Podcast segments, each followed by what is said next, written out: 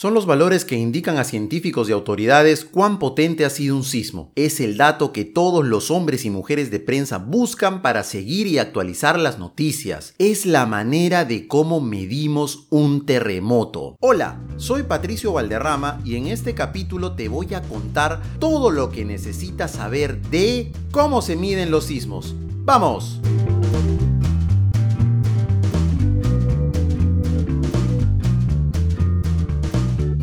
Primero algo de contexto. Las escalas de magnitud sísmica se usan para describir la fuerza o el tamaño general de un terremoto. Estos se distinguen de la escala de intensidad sísmica que clasifican la intensidad o gravedad de la sacudida del terreno, causada por un terremoto en un lugar determinado. Las magnitudes generalmente se determinan a partir de las mediciones de las ondas sísmicas de un terremoto registrados en un sismograma. Las escalas de magnitud varían según el tipo y componente de las ondas sísmicas podcast medidas y los cálculos utilizados. Las escalas de diferentes magnitudes son necesarias debido a las diferencias en los terremotos y en los propósitos para los cuales se utilizan las magnitudes. Geológicamente, la corteza terrestre está presionada por fuerzas tectónicas. Cuando este esfuerzo llega a ser lo suficientemente grande como para romper la corteza o como para superar la fricción que impide que un bloque de corteza, es decir, las placas tectónicas, se deslice por debajo de otra, se libera energía en forma de varias ondas sísmicas que causan los temblores del suelo. La magnitud es una estimación del tamaño relativo o la fuerza de un terremoto y por lo tanto su potencial para causar temblores de tierra. Está aproximadamente relacionada con la energía sísmica liberada mientras que la intensidad se refiere a la fuerza de la sacudida en un lugar determinado y puede estar relacionada con la velocidad máxima del terreno. Con un mapa isosísmico de las intensidades observadas, la magnitud de un terremoto puede estimarse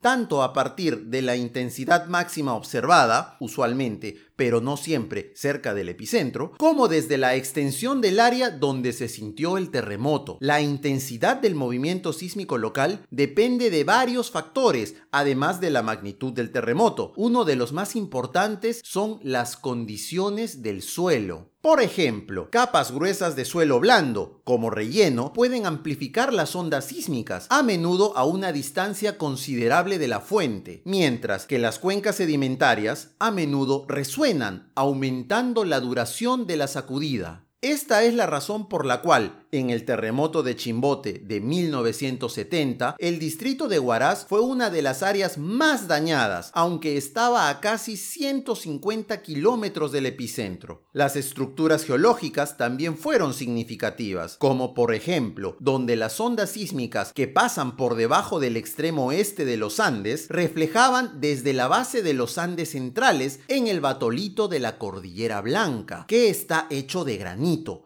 una roca fenomenalmente dura. Pero ¿cuáles son las escalas de magnitud? Bueno, un terremoto irradia energía en forma de diferentes tipos de ondas sísmicas, cuyas características reflejan la naturaleza de la ruptura y la corteza terrestre a través de las cuales atraviesan las ondas. La determinación de la magnitud de un terremoto generalmente implica identificar tipos específicos de estas ondas en un sismograma y luego medir una o más características de una onda, como su tiempo, su orientación, su amplitud, frecuencia o duración. Se realizan ajustes adicionales para la distancia, el tipo de rotura y las características del sismógrafo que registró el sismograma, entre otros, para tener un dato más preciso. Las diferentes escalas de magnitud representan diferentes formas de derivar la magnitud de la información disponible. Todas las escalas de magnitud retienen la escala logarítmica, tal como la diseñó Charles Richter, y se ajustan de modo que el rango medio se correlacione aproximadamente con la escala original de Richter. Desde el 2005, la Asociación Internacional de Sismología y Física del Interior de la Tierra ha estandarizado los procedimientos de medición y las ecuaciones para las principales escalas de magnitud. La primera escala para medir magnitudes sísmicas fue desarrollada en 1935 por Charles Richter y popularmente conocida como la escala Richter.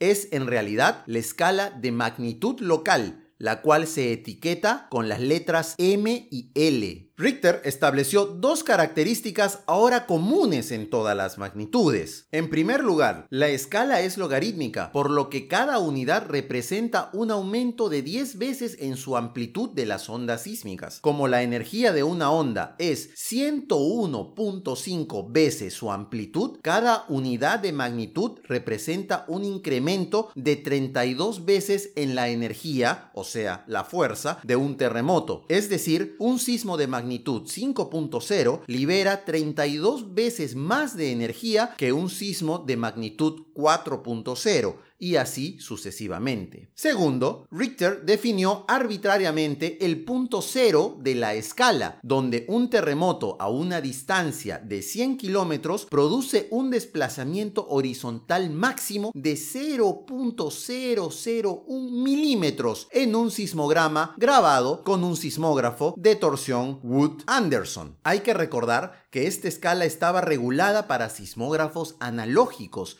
y ahora se tienen instrumentos totalmente digitales y hasta automáticos. Las escalas de magnitud posteriores están calibradas para estar aproximadamente de acuerdo con la escala Richter original, o sea, la de magnitud local, alrededor de la magnitud 6.0. Todas las magnitudes locales se basan en la amplitud de la vibración del suelo, sin distinguir las otras ondas sísmicas. La escala Richter subestima la fuerza de un terremoto en los siguientes casos. 1. De terremotos distantes a más de 600 kilómetros debido a la atenuación de las ondas S.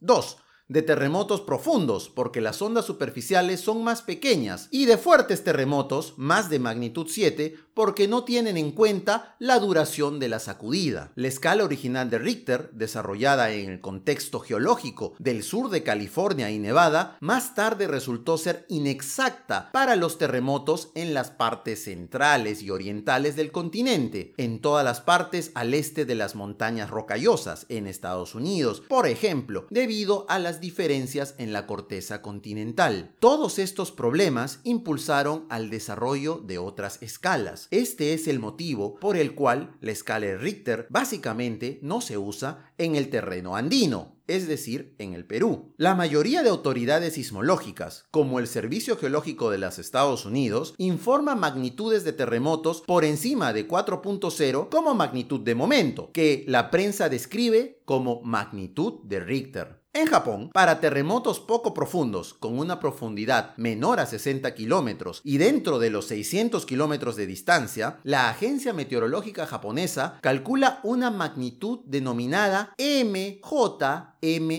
la cual no hay que confundirse con la escala de intensidad de Shindo, la cual es equivalente a la Mercalli. De eso vamos a hablar más adelante. Las magnitudes de la JMA se basan, como las típicas escalas locales, en la amplitud máxima del movimiento de tierra. Ellos concuerdan bastante bien con la magnitud de momento sísmico o MW en el rango de 4.5 a 7.5, pero subestiman intensidades mayores. Hoy en día se utiliza la escala de momento para medir los sismos con una intensidad mayor a 6.0. Otras escalas de magnitud se basan en aspectos de ondas sísmicas que solo reflejan de forma indirecta e incompleta la fuerza de un terremoto. Involucran otros factores y generalmente son limitados en algún aspecto de magnitud, profundidad focal o distancia. La escala de magnitud de momento o MW desarrollada por Kanamori en 1977 y modificada por Hansi Kanamori en 1979 se basa en el momento sísmico de un terremoto magnitud 0.0, una medida de cuánto trabajo hace un terremoto al deslizar un trozo de roca más allá de otra roca. Es decir, el momento sísmico se mide en newtons metro. En el caso más simple, el momento se puede calcular conociendo solo la cantidad del desplazamiento, el área de la superficie rota y un factor de la resistencia o fricción encontrada. Estos factores se pueden estimar para una falla existente para determinar la magnitud de terremotos del pasado o lo que podría anticiparse para el terremoto del futuro. Es mediante este método que se puede estimar debido a la energía acumulada en las costas de Lima, Perú, y la magnitud del segmento de la placa que le correspondería romperse, que el terremoto sería entre una magnitud de 8.5 a 8.7 en la escala de momento. El momento sísmico se considera la medida más objetiva del tamaño de un terremoto con respecto a la energía total. Sin embargo, se basa en un modelo simple de ruptura y en ciertas suposiciones simplificadoras. Incorrectamente, asume que la proporción de energía radiada como las ondas sísmicas es la misma para todos los terrenos. Gran parte de la energía total de un terremoto medida por la escala de magnitud de momento se disipa como fricción, lo que resulta en el calentamiento de la corteza, por ejemplo. El potencial de un terremoto para causar fuertes sacudidas del suelo depende de una fracción comparativamente pequeña de la energía radiada como las ondas sísmicas y se mide mejor en una escala llamada magnitud de energía, que se simboliza ME. La proporción de energía total irradiada como sísmica varía mucho dependiendo del mecanismo focal,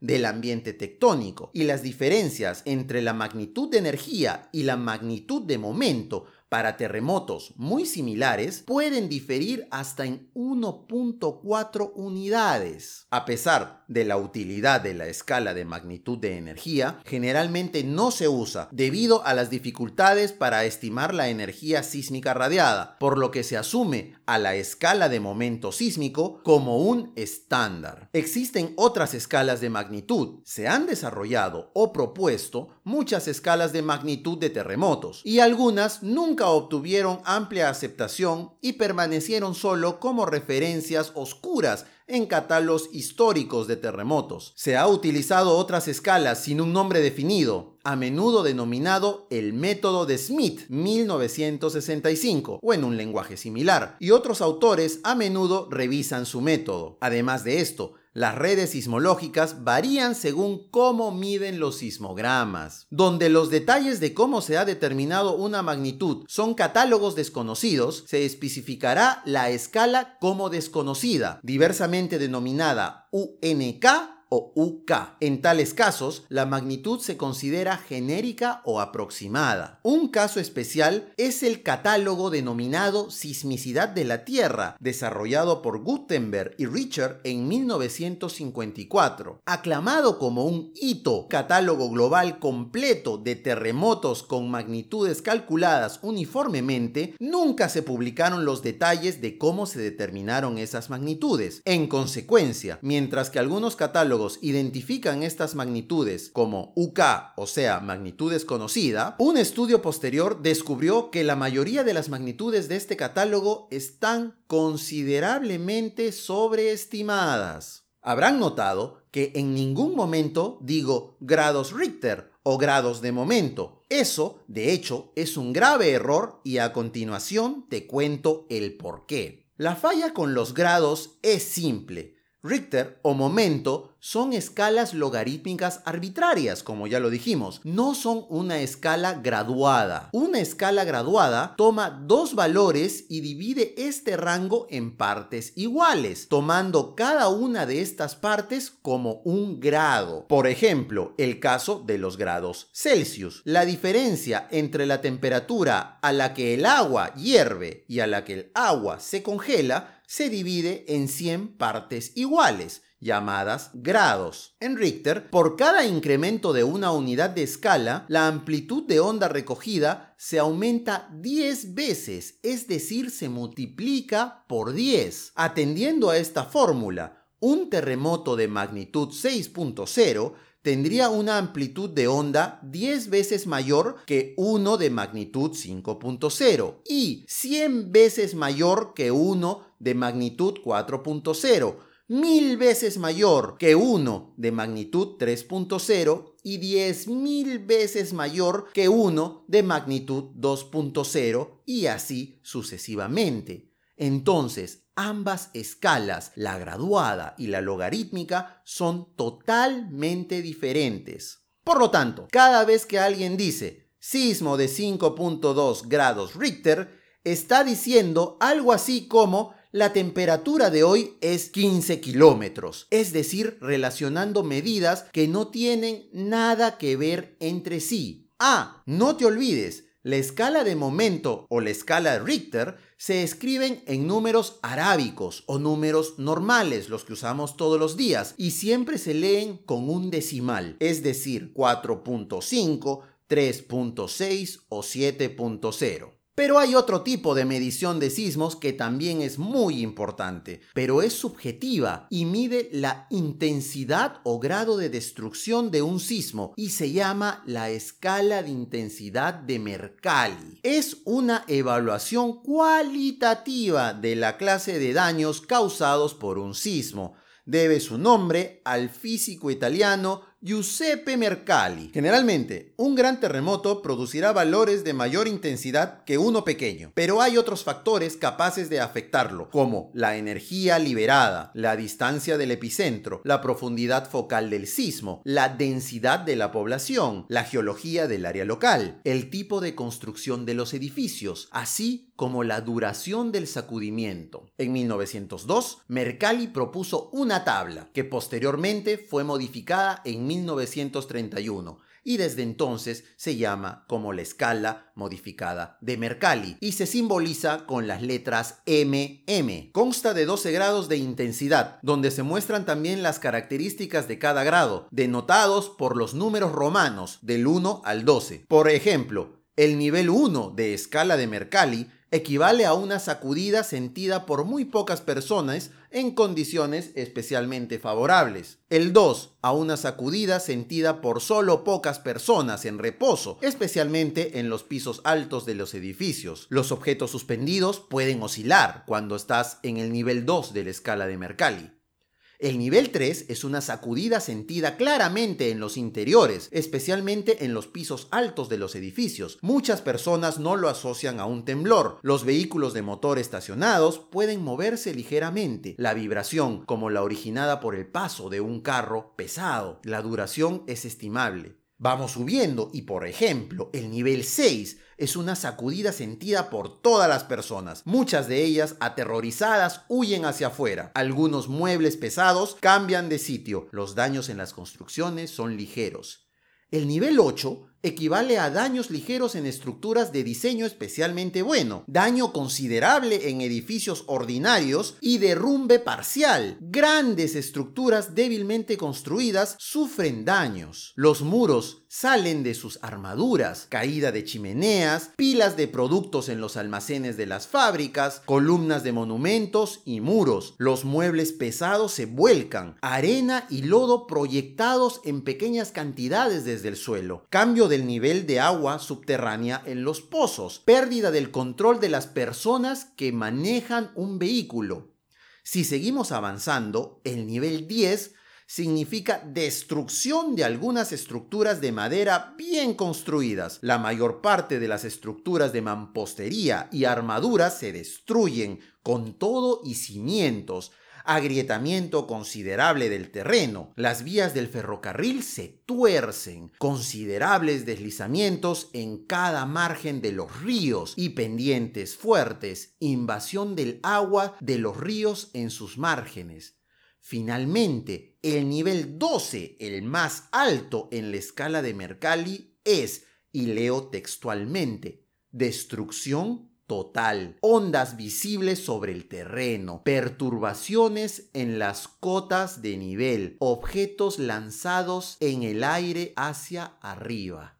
Como pueden ver, la escala de Mercalli es muy subjetiva y depende mucho del observador y de las características de construcción y geológicas en las que se encuentre. No te olvides, las escalas de magnitud se escriben con números normales, mientras que las escalas de intensidad con números romanos. Ahora nunca más te vas a olvidar. Un terremoto solo tiene un valor de magnitud, por ejemplo, Pisco 7.9, mientras que tiene muchos valores de intensidad, desde el nivel 12, muy cerca del epicentro, hasta el 1 a cientos de kilómetros de distancia del mismo. Gracias por seguir y escuchar este episodio de Terremotos.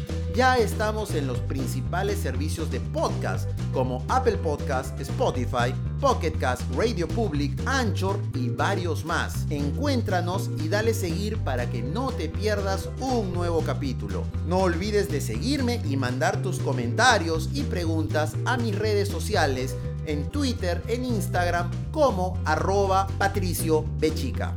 Fue un placer. Hasta la próxima. Chao.